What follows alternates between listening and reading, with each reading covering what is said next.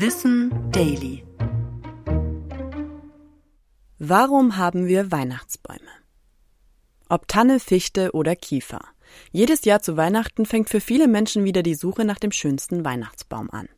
Die Tradition stammt wahrscheinlich aus verschiedenen Kulturen und religiösen Traditionen, die sich über die Jahrhunderte vermischten und verbreiteten. Eine Erklärung ist der Ursprung aus heidnischem Brauchtum. Zur Wintersonnenwende holte man grüne Zweige ins Haus, die sogenannten Wintermaien.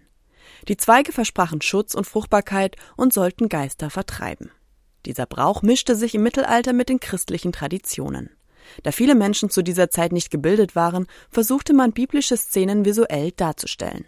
So auch die Geschichte von Adam und Eva und dem Paradiesbaum. Der Baum wurde als immergrün beschrieben und trägt die Frucht der Erkenntnis, die Eva später zum Verhängnis wird. Passend zum Vorbild wurden ganzjährlich grüne Nadelbäume und Äpfel als Frucht für die symbolische Darstellung ausgesucht. Mit der Zeit entwickelte sich dabei eine Verbindung zur Geschichte von Weihnachten. Eine mögliche Verbindung zur Geschichte Jesus könnte übrigens auch aus dem Koran stammen. Maria, auf Arabisch Mariam genannt, brachte Isa, also Jesus, in dieser Erzählung unter einem schattenspendenden Baum zur Welt. Dieser Baum war aber eine Palme. Erste Überlieferungen von geschmückten Weihnachtsbäumen gehen über 500 Jahre zurück. Bereits im 18. Jahrhundert soll sich der Brauch über ganz Europa ausgebreitet haben. Das war Wissen Daily, produziert von mir, Anna Germeck, für Schönlein Media.